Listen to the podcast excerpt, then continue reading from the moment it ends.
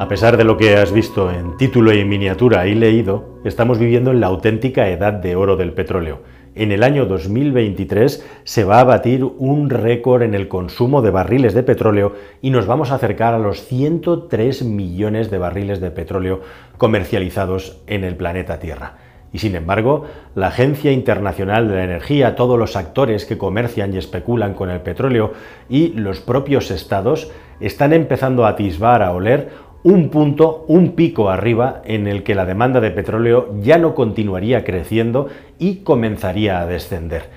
¿Qué tal mis queridos amigos? Bienvenidos a un nuevo viaje en el cascarón de nuez. Este vídeo creo que contiene una cantidad de datos súper interesantes sobre lo que está pasando ahora mismo con el precio del petróleo y por qué, a pesar de que se auguraba un crecimiento mucho más importante, se sigue manteniendo en determinados niveles, pero también qué es lo que va a pasar en los próximos años y por qué no cualquiera, ni Juan Francisco Calero, sino nada menos que la Agencia Internacional de la Energía, ha marcado, se ha atrevido a marcar una fecha que sucedería entre el año 26 y 28, es decir, aquí a la vuelta de la esquina, en el que entraríamos en el peak oil, no en cualquier peak oil, sino en el peak oil demand, es decir, en el pico en la demanda de petróleo, momento a partir del cual el crecimiento en su demanda y consumo se estabilizaría, se convertiría en una línea prácticamente horizontal y a partir de ahí poco a poco se iría suavizando y cayendo hacia abajo. Es decir, que la humanidad habría llegado a su consumo máximo de petróleo y a partir de ahí iría reduciendo su uso y también, por supuesto, su extracción. ¿Qué es lo que está pasando? ¿Cuáles son los factores y las coyunturas y qué es lo que puede pasar? Vamos a verlo con mucho detalle en este vídeo porque es verdaderamente apasionante. Bueno, en primer lugar, ¿qué es lo que está pasando con el precio del petróleo que se disparó de una manera gigantesca durante meses en el año anterior, como bien sabéis, con el estallido de la guerra y con el cúmulo de sanciones que la Unión Europea puso al Estado ruso y entre otras cosas también con, bueno, pues un momento en el que algunas economías y especialmente, como digo, la China y subrayo, se estaban reactivando y por lo tanto comenzaba otra vez la maquinaria a chupar petróleo como si no hubiera un mañana. A pesar de que China efectivamente está haciendo muchos esfuerzos por hacer una economía vinculada a la energía mucho más limpia y menos costosa energéticamente. Estos no son movimientos que se corrigen de un día para otro, ni de un año, ni incluso de un lustro para otro, pero poco a poco está ocurriendo. A pesar de ello, la avidez y el apetito por materias primas de todo tipo, específicamente también de las energéticas y especialmente del petróleo de China, sigue siendo gigante y el despertar de China ya por sí mismo va a provocar que en el año 23, junto con otras economías que están creciendo a buen ritmo, van a hacer, como digo, que batamos el récord de consumo de petróleo.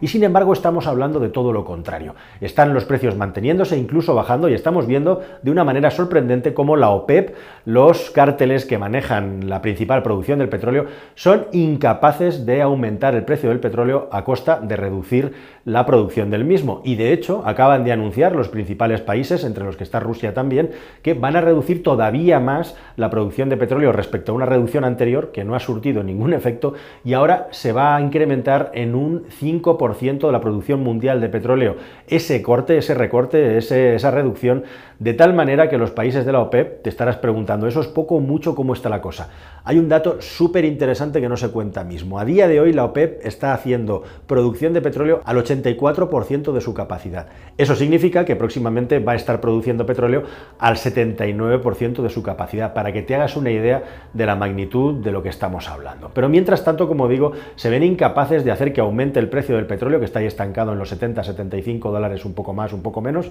el barril. ¿Y por qué? Bueno, pues en primer lugar y en buena medida porque después de toda esta reorganización del mercado del petróleo que ha llevado un tiempo, eh, la guerra desgraciada con Ucrania estalló algo, hace algo más de un año, pues el mercado del petróleo se ha redefinido en el mundo de una manera sorprendente, alucinante, en un tiempo que tampoco es tanto. Y básica y esencialmente Rusia ha conseguido que una parte muy importante de su petróleo que se le vendía a Occidente y específicamente a Europa, ahora se venda a otros países y principalmente esos países, aparte de los de la Unión Europea que cada vez compran menos, pero todavía hemos comprado mucho en los últimos tiempos, son la India y principalmente y por encima de todos China. Esto tiene además implicaciones muy potentes en lo que es la ecología y el comercio mundial, porque tenéis que saber que de media un barco ruso con petróleo tardaba 10 días en llegar a puerto y descargarlo, principalmente los puertos europeos, el de Rotterdam, por ejemplo. Hoy en día un barco ruso está 50, 80 y hasta 100 días en el mar transportando el petróleo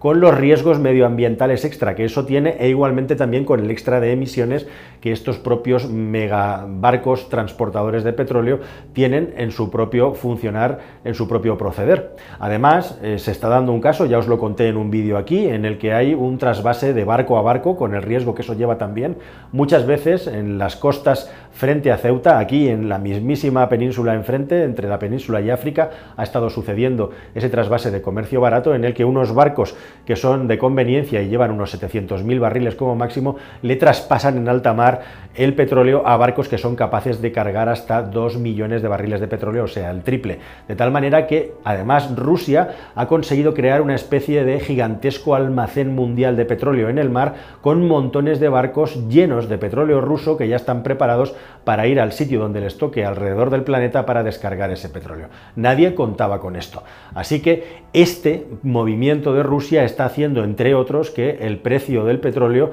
no se haya aumentado ni se mantenga en cotas tan altas en el pasado, a pesar de que, como digo, la economía china ha seguido creciendo, aunque no a los ritmos que se esperaban. Entonces, están pasando más cosas, os podréis imaginar, y estas son un poco más peliagudas que lo evidente, que es que sigue habiendo mucho petróleo moviéndose en el mercado respecto al que se está consumiendo.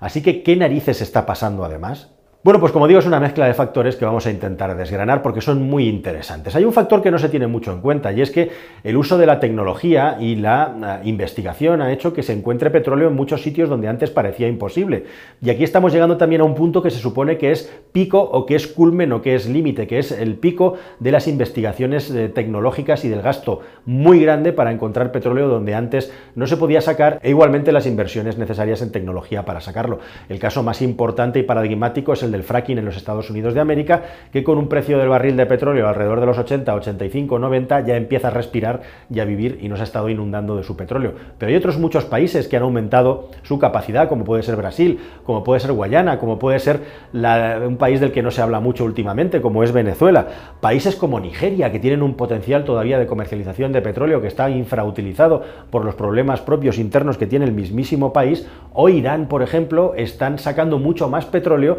y en en algunos casos pues están consiguiendo compensar esos recortes que la OPEP, los grandes productores, quieren llevar abajo. Pero luego está también que se empieza a notar la electrificación de la economía, no mucho todavía, pero especialmente en el transporte, todo lo que es transporte individual, con los scooters en China y con el vehículo eléctrico, esto ya está restando consumo de petróleo a lo que son las cifras globales, a pesar de que todavía no es suficiente para compensar el crecimiento de las economías y el petróleo que lleva ese crecimiento consumido. Como os digo, este año 23 vamos a batir un récord. En el 24 se supone que ya no. Ahora hablamos de eso. Y además de la llegada de los productos eléctricos que cada vez van a ir creciendo más, está el uso de tecnologías alternativas al petróleo, economía electrificada, como digo, para poder generar electricidad, energía, principalmente las renovables, e igualmente también algo de lo que no hablamos mucho, que es cosas como el teletrabajo o la propia eficiencia energética de los automóviles que funcionan con petróleo y los camiones y los barcos, y el uso de electrificación parcial, como puede ser la hibridación en muchos de estos casos,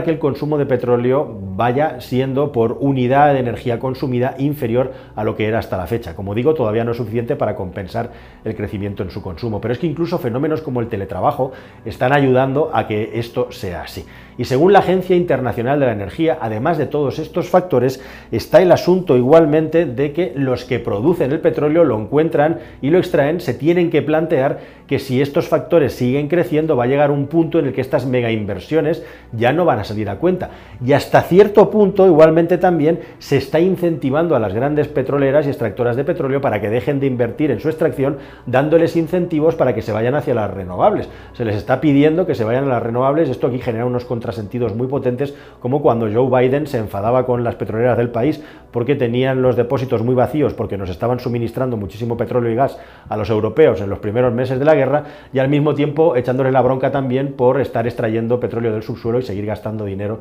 e invirtiendo en eso cuando el futuro de la economía, según Biden, es verde y con el petróleo fuera de esa ecuación. Muchas contradicciones, como digo, que están haciendo que, bueno, pues para el futuro, para los próximos años, si estos factores de no utilización del petróleo siguen creciendo, añaden incertidumbre, porque hay dos cuestiones muy potentes. En primer lugar, que para el año que viene el crecimiento de la demanda podría reducirse porque la economía se podría ralentizar y esto está vinculado también, al margen de que los países estén más o menos fallidos económicamente, con el dichoso asunto de la inflación y el crecimiento de los precios. Es muy curioso y llamativo como en países como Estados Unidos precisamente ya no es una buena noticia que no haya paro o que la economía vaya tan bien. ¿Por qué? Porque lo que quieren las autoridades monetarias es frenar de una vez la inflación para que los precios no sigan creciendo y no son capaces de estrangular lo suficiente a la economía, que es lo que están intentando hacer. ¿Qué es lo que van a hacer en los próximos meses? Seguir subiendo los tipos de interés para que la economía frene y se enfríe. Y eso va a provocar que al final, efectivamente, haya un enfriamiento de las principales y principalmente la principal economía del mundo, que es la estadounidense, y con eso el crecimiento mundial y el de ese país debería de frenarse y de reducirse. Con lo cual, al final, la guerra contra la inflación, que más o menos empieza a estar controlada en algunos lugares, veremos si se mantiene en el tiempo, va a ser uno de los catalizadores de un frenazo de la economía que deberíamos de empezar ver sus primeros estertores, los nubarrones negros allá al fondo, a finales del año 23, y que empezaría a entrar con todo su esplendor en el año 24, ya veremos con qué consecuencias. Recordad, querida familia, que en Alemania ya tienen unos problemas económicos bastante potentes, con el añadido además del gravísimo riesgo que tenemos con el asunto de la desindustrialización del país, y recordamos que el euro y todo el sistema económico, monetario y político en el que estamos viviendo depende en buena parte del funcionamiento de la locomotora alemana. Así que todo esto va a ocurrir en los próximos años y por lo tanto, al menos para tu bolsillo, si utilizas petróleo para mover tu vehículo, va a hacer que los precios, según los expertos y los teóricos y la Agencia Internacional de la Energía, se estanquen, a pesar de que todavía, digamos que llevamos bastante inercia para que la demanda de petróleo todavía aumente en este año 23, aunque hay muchísimos factores que ya le están restando a ese aumento. Y entre otros, por eso, la mejor señal y la más clara es que los productores más potentes de petróleo siguen intentando recortar la producción para que de alguna manera consigan artificialmente aumentar un precio que tampoco es que estamos hablando de que el petróleo está regalado, cuando, como en la pandemia, que casi valía cero o llegó a valer 20 dólares. No, no, que estamos hablando de 75 dólares. ¿eh? Ojo, que tampoco es tan poco. Pero bueno, suficiente como para que estas economías se tambaleen porque dependen muchísimo y están muy expuestas al precio del petróleo y por supuesto ellos siempre van a querer más. Así que nada más, queridos amigos, ¿vosotros creéis que estamos realmente en el pico de la demanda del petróleo y vamos a entrar en esta década de los 20? ¿Creéis que cuando llegue el 26-28 el consumo de petróleo va a seguir creciendo y la Agencia Internacional de la Energía tiene intereses también en la pata de la inversión de las renovables y por lo tanto es un movimiento que forma parte de un movimiento económico superior al que nos van a hacer virar a todos? Todas estas cosas me gustará muchísimo que las comentéis ahí en vuestros textos, en vuestros comentarios. Y aquí en el Cascarón de Nuez, lo primero, por favor, suscríbanse, campanita siempre, si no, no te van a llegar todas las notificaciones. Y en segundo lugar, muchísimas gracias por vuestro apoyo masivo, muchísimas gracias por estar ahí y nos vemos en un próximo vídeo que espero que sea más y mejor. Hasta el siguiente, amigos. Adiós.